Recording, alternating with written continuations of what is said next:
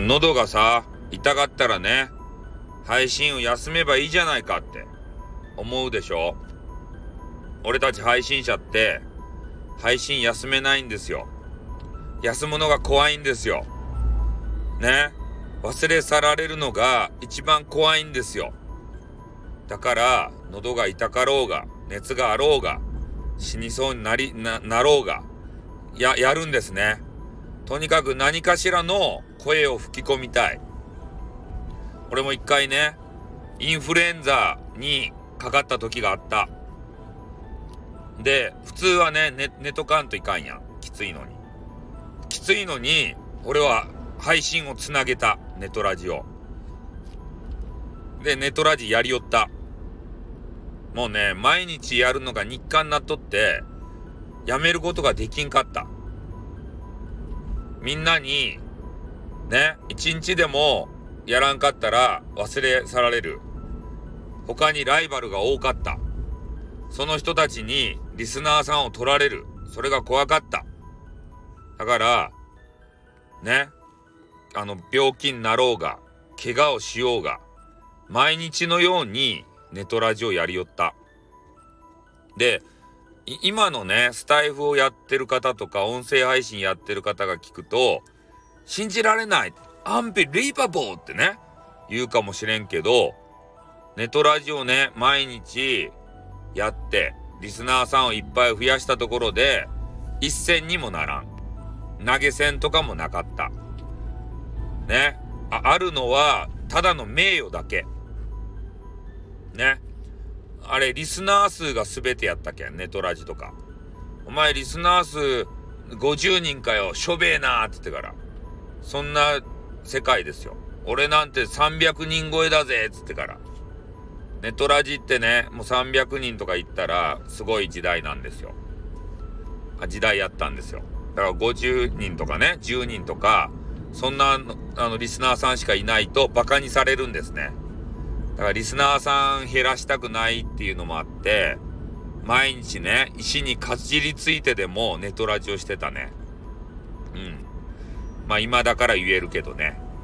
苦しかったよ。ねえ、何十時間もネトラジに費やしてたよ。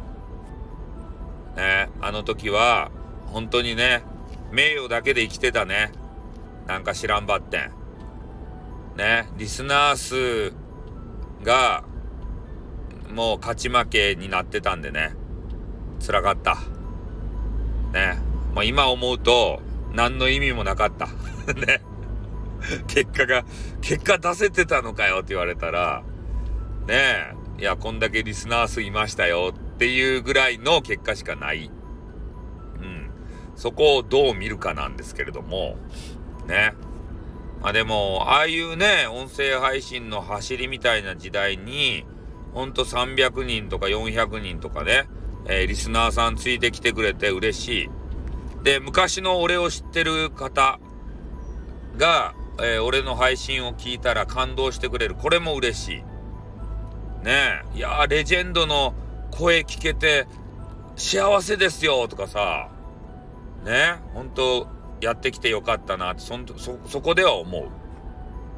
ただねこれをなんとかねマネーにつなげられたら一番いいと思う。配信を仕事にする。あの優しいジェイカーさんが言ってたじゃないですか。配信を仕事にしたいんだって。